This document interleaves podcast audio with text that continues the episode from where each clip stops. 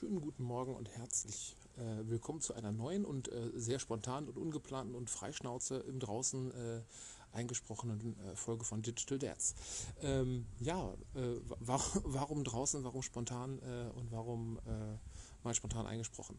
Ähm, ich bin gerade in Erfurt ähm, und hier in Erfurt finden neben den Landtagswahlen, also heute ist der 27.10., es ist gerade 8.27 Uhr, ähm, finden äh, die Landtagswahlen statt und äh, darüber hinaus und äh, das für mich äh, wichtigere Ereignis, ähm, die Superklausurtagung von D64, also sprich Klausurtagung vom, von einem Verein. Ähm, jetzt mag die Frage aufkommen, was ist D64? Ähm, D64, habe ich vielleicht schon mal erwähnt, ich bin mir gar nicht sicher, ist ein netzpolitischer Verein bzw. ein digitalpolitischer Verein, ähm, wir sind irgendwie 500 Mitglieder äh, im, ganzen, im ganzen Land und auch in anderen Ländern, äh, also Leute, die in anderen Ländern wohnen, ähm, vertreten. Ähm, und wir kümmern uns um digitalpolitische Themen, ähm, da äh, Thesen und Debatten ähm, zu entwickeln und voranzutreiben, ähm, Einfluss zu nehmen, auch auf ähm, Parteien im Wesentlichen, auf, die, auf die SPD, weil äh, viele von uns sind SPD-Mitglieder. Und äh, da haben wir einen relativ guten Zugang. Und äh, ja, so kam es zum Beispiel auch, dass äh, zwei von unseren äh, Mitgliedern, im Wesentlichen unsere beiden Vorsitzenden, bei, den, bei dem letzten äh, Koalitionsvertrag die Digitalthemen mitverhandelt haben. Äh, etwas, das nicht selbstverständlich ist, wo wir ähm, ziemlich stolz drauf sind. Warum? Nehme ich jetzt äh, hier die, die Folge auf. Zum einen, weil mein lieber Hörer, der äh, Jan, äh, gerade per Twitter gefragt hat, nachdem ich ein Foto von draußen getwittert habe, warum ich denn so früh aus dem Bett sei ähm, und ob ich vielleicht eine neue Podcast-Folge aufnehme. Und das hat mich tatsächlich auf die Idee gebracht, wirklich mal wieder was aufzunehmen, weil es war, wie er sagt, da glaube ich ihm, seit dem 2. September sehr still war. Apropos still, äh, genau, hier ist gerade äh, ein bisschen was vorbeigefahren. Also wie gesagt, ich bin hier tatsächlich draußen in Erfurt und laufe so rund um den Dom rum. Und ähm, hier sieht man, na klar, wie das am, am Tag äh, oder auch in den Tagen vor einer Wahl so üblich ist, relativ viele Wahlplakate. Was, was stark auffällt, ist, ähm, hier sind extrem viele, viele Plakate äh, der, der AfD. Ähm, die ist hier sehr sichtbar. Die waren gestern auch ziemlich, ziemlich sichtbar. Ähm, als wir am Domplatz waren und hier angekommen sind, ähm, die hatten nämlich da irgendwie um 16 Uhr ihre Abschlusskundgebung ähm, vom Wahlkampf. Äh, gesehen haben wir dann davon Gott sei Dank irgendwie nichts, weil wir zwei Häuser weiter äh, waren und ähm, da war quasi der Dom dazwischen. Ähm, was, aber, was aber aufgefallen war, und das fand ich für jemand, der ja aus, aus NRW kommt, ähm, wo es auch AfD-Plakate gibt, aber wo man mit seiner Identifikation mit der AfD nicht so nicht so wirklich äh, um die Ecke kommt. Aber hier rannten tatsächlich auch äh, Leute mit irgendwelchen AfD-Cappies und so weiter rum und äh, ja, trugen, trugen das sehr zur, Stau, zur Schau, ähm, was mich ein bisschen schockierte, ähm, weil, naja, dass man in, in Deutschland ähm, wieder die äh, die, die Zeichen einer, einer rechtsextremen Partei offen zur Schau stellt im, im Alltag. Na gut, Alltag ist es natürlich nicht, es war natürlich äh, vor der Abschlusskundgebung, aber trotzdem fand ich es irgendwie relativ erschreckend, dass die Leute damit so äh, der, der, vollen, äh, also im Prinzip äh, Fuß, Fuß, Fußballfan-Optik äh, nur im AfD-Look äh, einem entgegenkamen. Ähm, und wie gesagt, ich bin hier gerade eigentlich nur so ein bisschen durch die Gegend gelaufen und habe mir so ein bisschen Erfurt angeguckt, weil äh, ich bin gestern halt erst relativ kurz vor äh, der Veranstaltung, also vor unserer Klausurtagung, wo wir so Mitgliederversammlungen und solche Sachen äh, abhalten und über Themen sprechen, die wir so im nächsten Jahr äh, be bearbeiten äh, wollen und Sachen äh, aus Arbeitsgruppen besprechen. Ähm, deswegen wollte ich mir ein bisschen Erfurt angucken und ich war heute Morgen auch wegen der Zeitverschiebung ähm, relativ schnell wach und äh, habe dann gedacht, ja gut, ich laufe mal ein bisschen durch Erfurt äh, und äh, bin da gerade so ein bisschen, ein bisschen ins Grübeln gekommen, weil hier, ich glaube, es war die, die Oper oder das Theater, ähm, da hing so ein Schild und das, das adressierte so offensichtlich das Thema Wähler. Ähm, da stand ganz passend drauf, es, ähm, es, ist nicht dein, es ist nicht nur dein Recht, es ist auch deine Macht. Ähm, das, das, fand ich ganz spannend und ähm, ja, da habe ich so ein bisschen, ein bisschen drüber nachgedacht. Äh, äh, weil viele natürlich irgendwie sagen, ja, äh, man, muss nicht wählen gehen, man kann sowieso nichts verändern, ähm, alles total egal.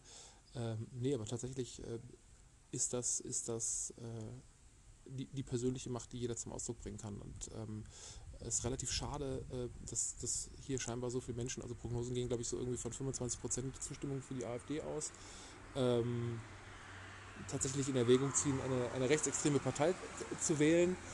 Ähm, und da, da, fragt man sich natürlich, wie kommt das? Ähm, und da ganz spannend, äh, haben wir gestern auch äh, so am Rande kurz erwähnt, äh, unsere ähm, Vorsitzende von D64, äh, die Laura Christine Krause, die hat ähm, mit eine Studie entwickelt, ähm, wo es darum geht, Menschen in äh, Segmente sozusagen einzuordnen, die jetzt mal weg von den typischen äh, demografischen äh,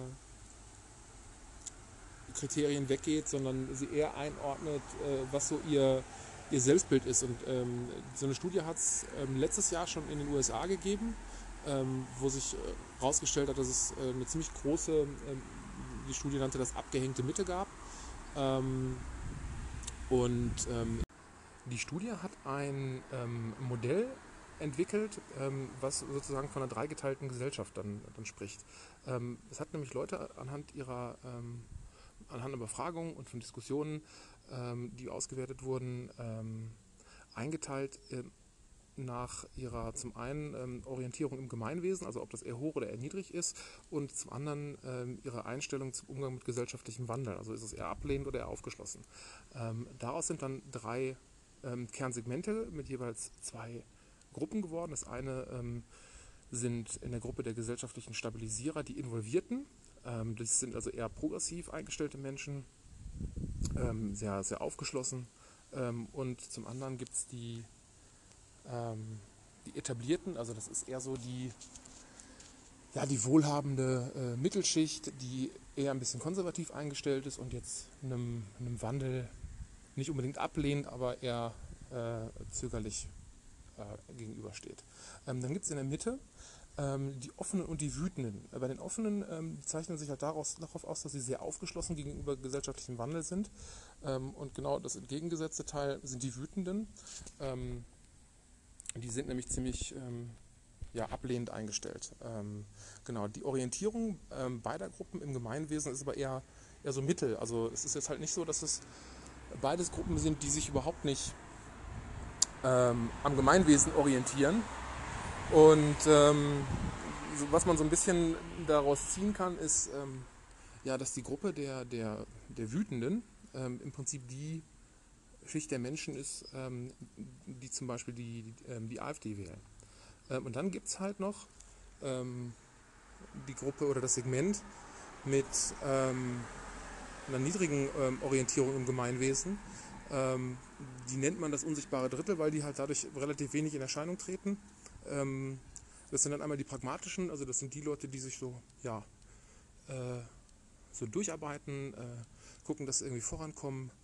Ähm, das ist alles aber eher so ich-bezogen und nicht gemeinbezogen. Und ähm, ja, dann gibt es halt noch die Enttäuschten, ähm, das sind auch so äh, 14 Prozent, äh, ja, die, die, sich eigentlich ähm, wenig engagieren und im Prinzip auch wenig Lust auf Veränderung haben ähm, und eigentlich mit allem ziemlich ja, unzufrieden sind und ähm, man könnte jetzt im Prinzip so sagen, die Verantwortung bei anderen suchen. Ähm, also das ist eine ganz spannende Studie, die, die verlinke ich halt auch. Ähm, wie, wie, gesagt, ähm, mitentwickelt ähm, von jemand aus D64 und genau, was, was, der Grund war, warum ich jetzt eigentlich mal ein paar, ein paar Minuten reinquatschen wollte, war, dass wenn ihr euch irgendwie überlegt, äh, auch mal irgendwie gesellschaftlich was zu tun, ähm, euch irgendwo einzubringen, ähm, weil ihr sagt, äh, es passiert gerade ganz viel in, in, der Gesellschaft und ihr würdet gerne irgendwie ähm, teilhaben ähm, oder euch beteiligen, äh, aber sagt, hm, naja, gut, äh, der örtliche Sportverein ist die eine Sache, ist zwar ganz nett, aber halt auch irgendwie nicht so mein Ding. Ähm, ihr gleichzeitig aber auch sagt, hm, naja, also mich jetzt irgendwie in der Partei zu engagieren, ähm, da müsste man eine Entscheidung treffen, wo man irgendwie sich momentan selber irgendwie nicht so wirklich einsortieren kann, ähm, weil irgendwie nichts gefühlt sich richtig anfühlt. Also das ist auch was, was ich äh, total gut nachvollziehen kann. Ähm, aber dann gibt es natürlich noch tausend andere Organisationen, ähm, die an spannenden Themen arbeiten, also sprich irgendwelche NGOs. Und ähm, wenn ihr euch äh, für digitalpolitische Themen engagiert, ähm, und Bock habt auf Austausch mit richtig, richtig guten Leuten, ähm, dann schaut euch tatsächlich mal D64 an. Ähm, geht mal auf d-64.org. Ähm, da seht ihr, was wir so machen. Ähm, da seht ihr auch unsere Veröffentlichungen, also unsere, unsere Thesenpapiere, äh, die unsere Arbeitsgruppen entwickeln. Und äh, ja, dann äh, vielleicht habt ihr da eine Möglichkeit oder seht ihr da eine Möglichkeit, euch auch ein bisschen, bisschen mit einzubringen. Sei es irgendwie organisatorisch, sei es äh, mit eurer Expertise und selbst wenn ihr nur neugierig seid und sagt, ach, äh, Mitglied werden muss ich jetzt auch nicht unbedingt, aber äh, ich finde es spannend, was die da machen, äh, einfach um, um äh, Know-how zu tanken, äh, dann ist auch das eine super Sache und ja, ich bin mal gespannt, was wir heute noch so machen. Ich habe gerade getwittert, dass vor unserem vor unserer Location, wo wir die Tagung haben, schon die Ü-Wagen angerollt sind. Das liegt aber jetzt nicht daran, dass, dass wir so äh, so, so, eine Sendungskraft haben, sondern eigentlich eher daran, äh, dass nach uns, also wenn wir Mittag die Räumlichkeiten verlassen, äh, die CDU in den Räumlichkeiten ihre, ihre Wahlparty abhält. Und deswegen ist da schon ganz ordentlich Technik irgendwie aufgebaut. Und da kann man wahrscheinlich äh, heute Abend dann äh, das im Fernsehen sehen, wo man vorher ein paar Stunden noch war. Äh, auch mal eine ganz spannende Erfahrung. Ähm, ja, wie gesagt, das war es aus, Erfurt. Ich hoffe, äh, die AfD äh, bleibt irgendwie am besten bei unter 20 Prozent, am besten weit unter 20 äh, Prozent. alles weiter drunter wäre wahrscheinlich sehr unrealistisch und naiv zu glauben. Ähm, aber ich hoffe, die auch wenn sie, auch wenn sie stark wird, dass die AfD hier irgendwie nicht, nicht in politische Verantwortung kommt, also sprich äh, nicht an einer Regierung beteiligt werden wird. Ähm, das würde, glaube ich, nur funktionieren, wenn die CDU da mitmacht. Und die hat sich ja eigentlich relativ klar positioniert. Äh, inwieweit man da den Aussagen vor dem Wahlkampf oder vor der Wahl trauen kann, das ist eine andere Frage. Ähm, ich wünsche euch noch einen schönen Sonntag ähm, oder wann immer ihr das hört. Äh, danke für die Aufmerksamkeit und Grüße aus Erfurt. Bis dahin. Ciao, ciao.